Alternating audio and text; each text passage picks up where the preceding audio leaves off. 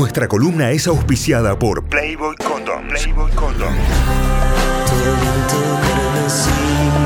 Explora una nueva dimensión de sentidos. En Notify.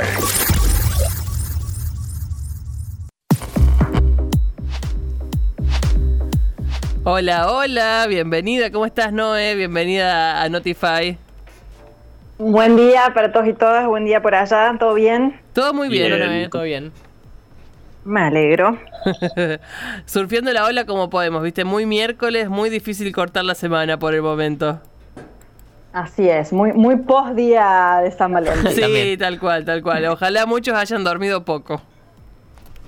Sí, en, en el mejor de los sentidos. Que, al- que al- que alguien o algo les haya quitado el sueño en el mejor de las versiones. Sería hermoso. Bien. Bueno, Eh, ¿qué tenemos para hoy? ¿Qué propusieron a la carta a los oyentes?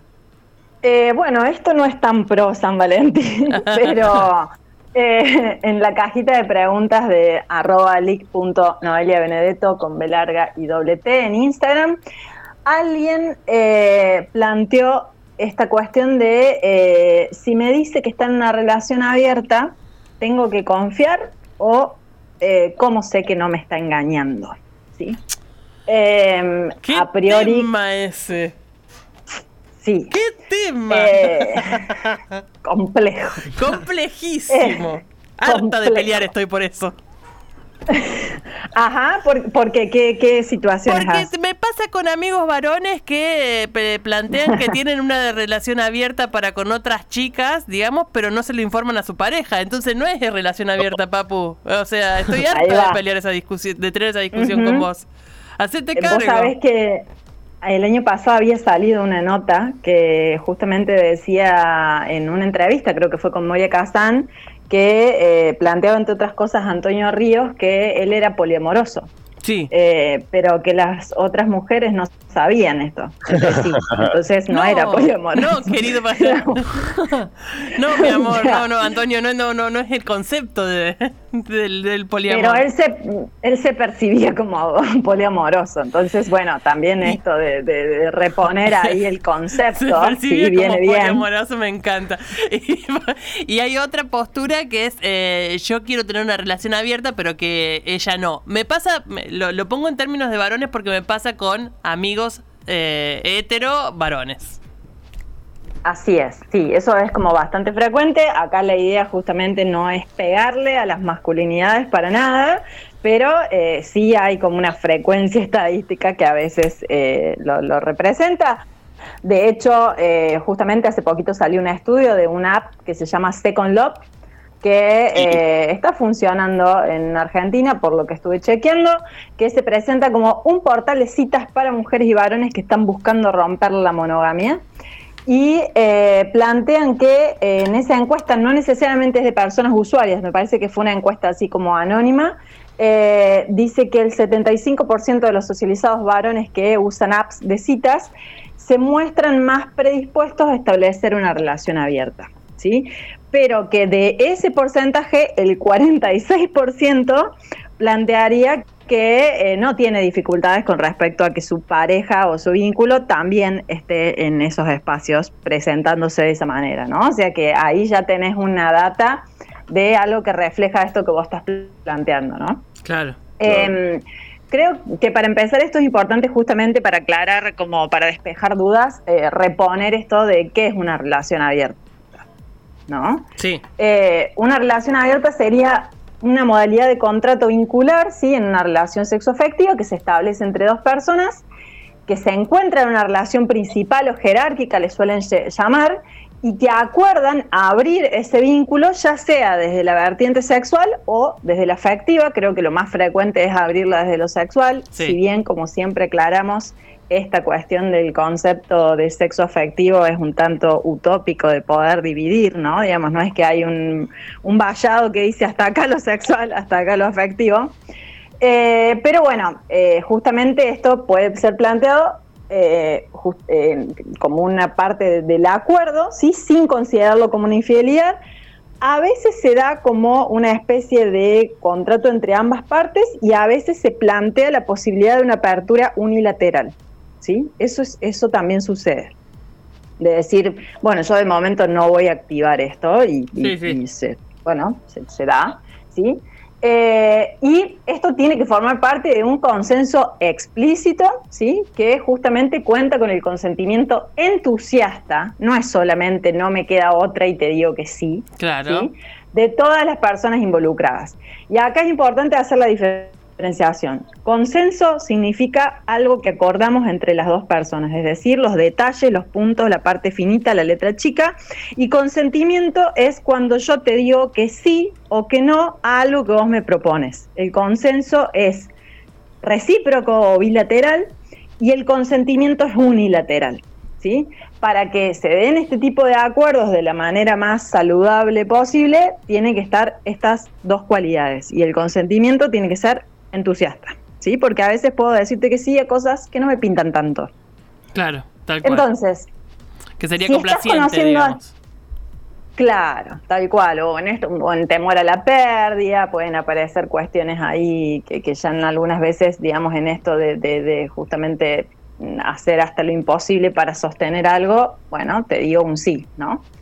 Eh, la cuestión es que si estás conociendo, esta persona a lo mejor esté pasando por esto, ¿no? Digamos, si está conociendo a alguien que, según nos manifiesta, practica esto de la no monogamia consensuada, ¿sí? O que a lo mejor tiene un contrato más, más simple, más acotado de mantener relaciones sexuales con más de una persona, es muy probable, ¿sí? Que nos preguntemos en esto de, sobre todo en plan de si no estoy siendo cómplice de algún tipo de engaño, ¿sí? Eh, acá hay como muchas posiciones, ¿no? Digamos, desde el feminismo a veces se ha planteado este aspecto como de la sororidad, sobre todo entre las socializadas mujeres, ¿no? Digamos, de no hacerle a otra persona. La realidad es que cuando estamos entre personas adultas, no podemos andar cuidando a todas las personas de ciertas situaciones, ¿no? Y eh, con respecto a esto, digamos, yo creo que la pregunta o la consulta apunta si hay garantías las garantías solo para los electrodomésticos, ¿no? Digamos, no vamos, no hay forma. Y para los alquileres que estaban hablando. Sí, sí, realmente. Para la ley de alquileres y para los electrodomésticos, ¿sí? No vamos a conseguir jamás un documento firmado por la otra parte que nos diga explícitamente consiento esto que está pasando, ¿sí? Porque la realidad es que no hay nada que nos garantice la veracidad de lo que nos están diciendo en el momento de presentarse. Y la realidad es que esto pasa en cualquier tipo de dinámica vincular. ¿no? Digamos, si yo estoy estableciendo algún tipo de vínculo más o menos estable, más o menos em, cerrado, también puede suceder esto, ¿no? De hecho, eh, bueno, ya tenemos todos los, el historial de chats reales o ficticios de Fedeval, ¿no? O sea, alguien que aún se presentaba públicamente estaba en un vínculo cerrado, ¿no? Sí, sí, sí, y, su pareja pensaba eso, además.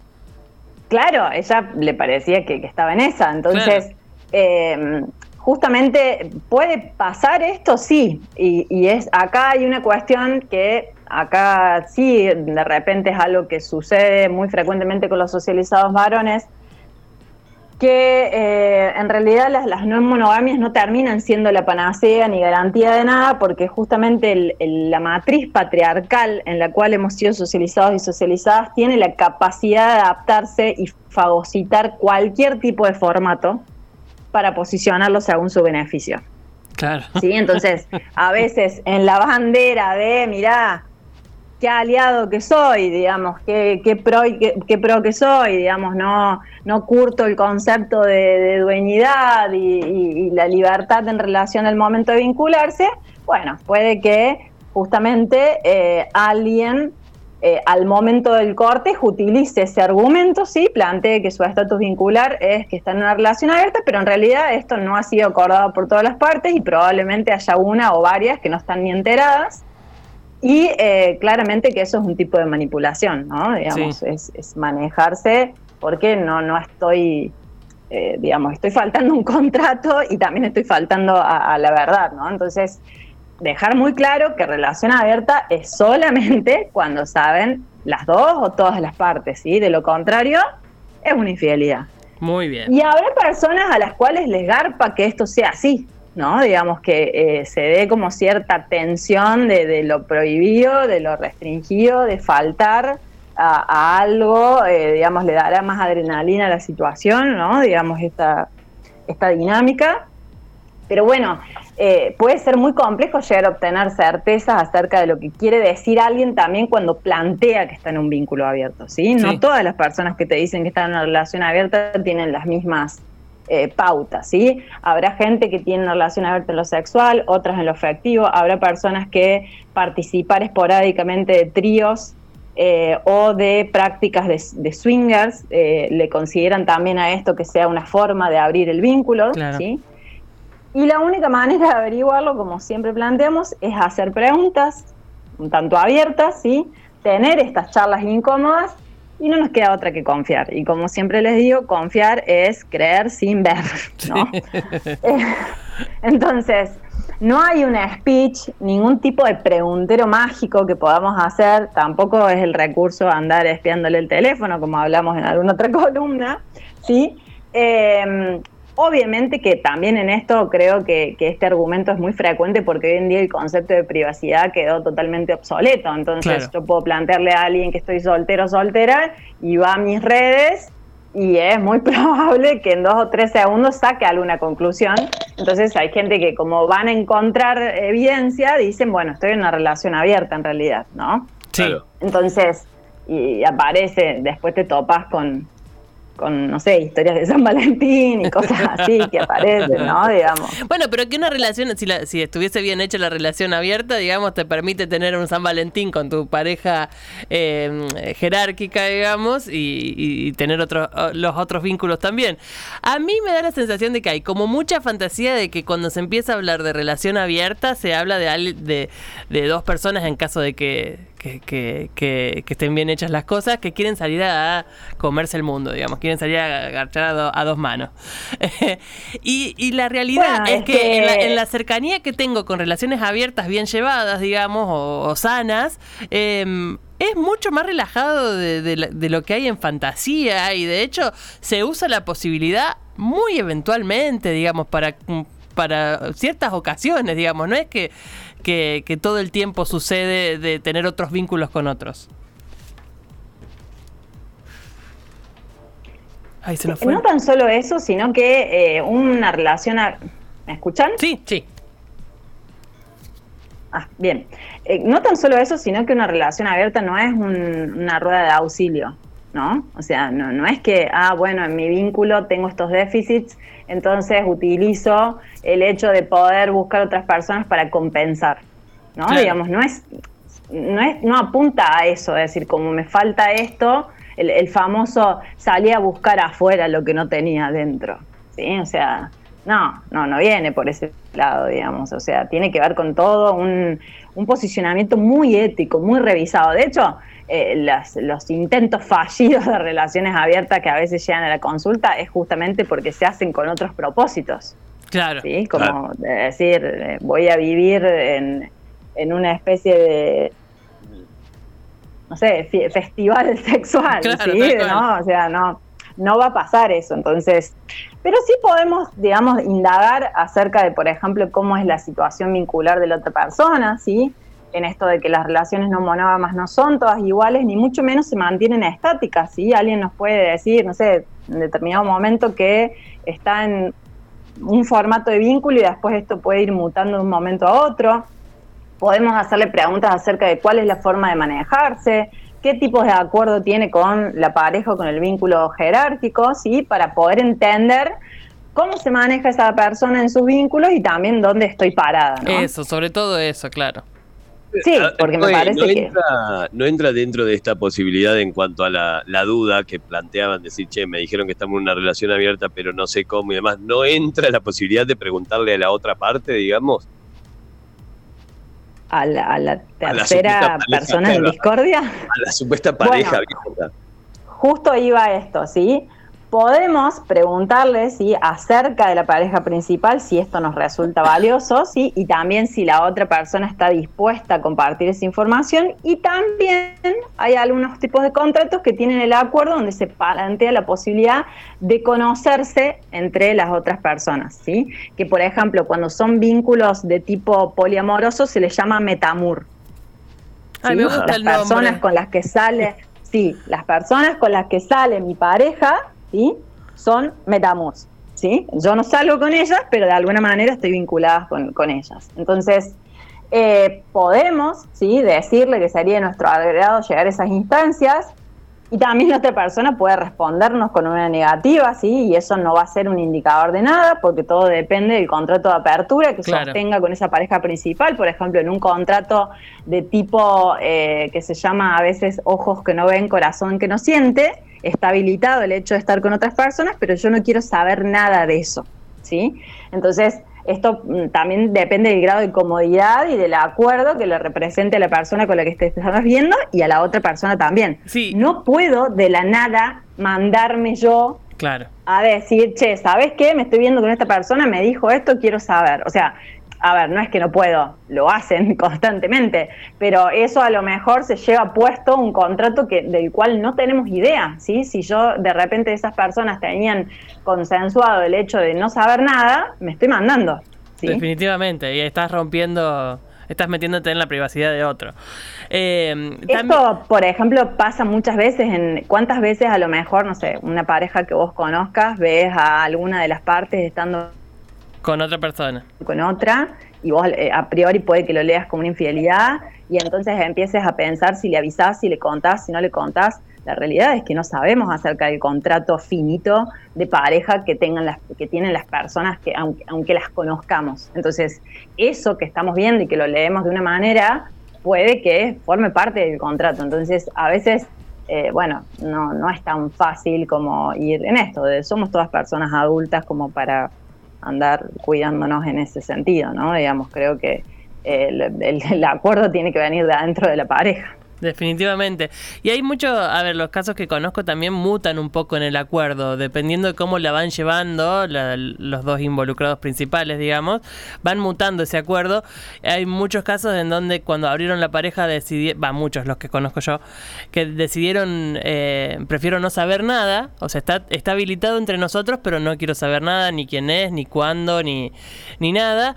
Y en el transcurso del tiempo, eh, sobre todo por cuestiones de seguridad y de y demás, eh, decidieron, bueno, no, por lo menos decime a dónde vas, con quién vas. Este, e, e, esa condición se puso y se modificó en el transcurso de, de la relación abierta en función de que evidentemente les funciona porque está todo hablado.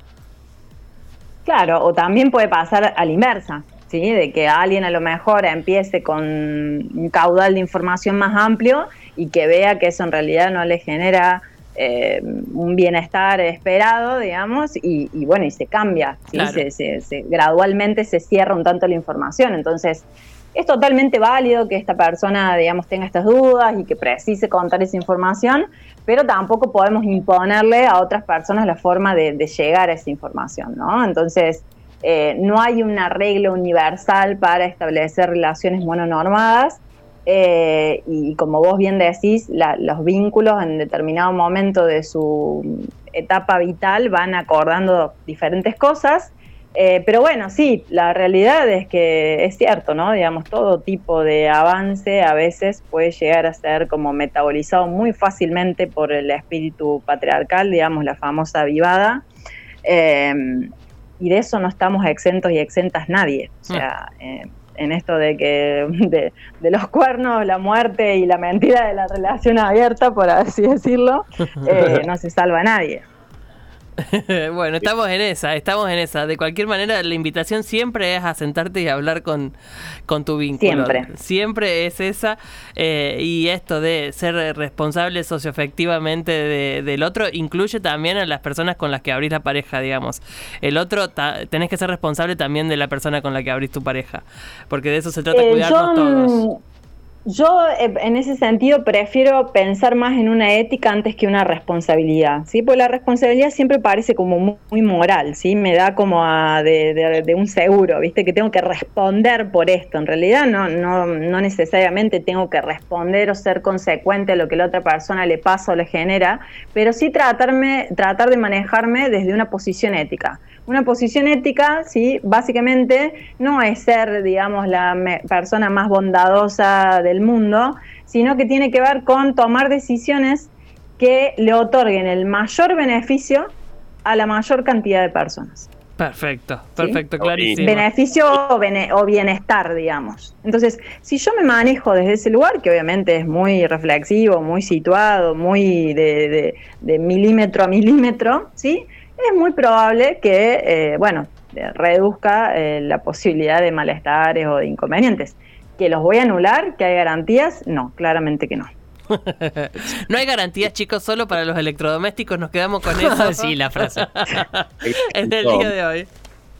Arroba Así es. Noelia Benedetto en Instagram. Arroba leak Noelia Benedetto, Benedetto con dos T, así la van a encontrar en Instagram, así la pueden empezar a seguir, seguir sus consultas, seguir todos sus posteos, seguir toda la data que va tirando día tras día. También la leen en notify.com.ar, la pueden escuchar en nuestro podcast en Notify Diario y también hoy estará publicada la columna en arroba notifyok en conjunto con el Instagram de la NOE para que no se pierdan absolutamente nada. La escucharon, la leen, la tienen en todos los formatos a nuestra sexóloga y quien viene todos los miércoles a aportar muchísima claridad en esta ronda de mates. Noé, hasta la semana que viene, muchísimas gracias.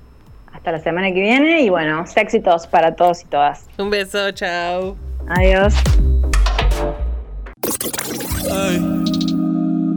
True, you're a star in my head. Auspició Playboy Condoms. Explora con modo Playboy. Yeah, yeah.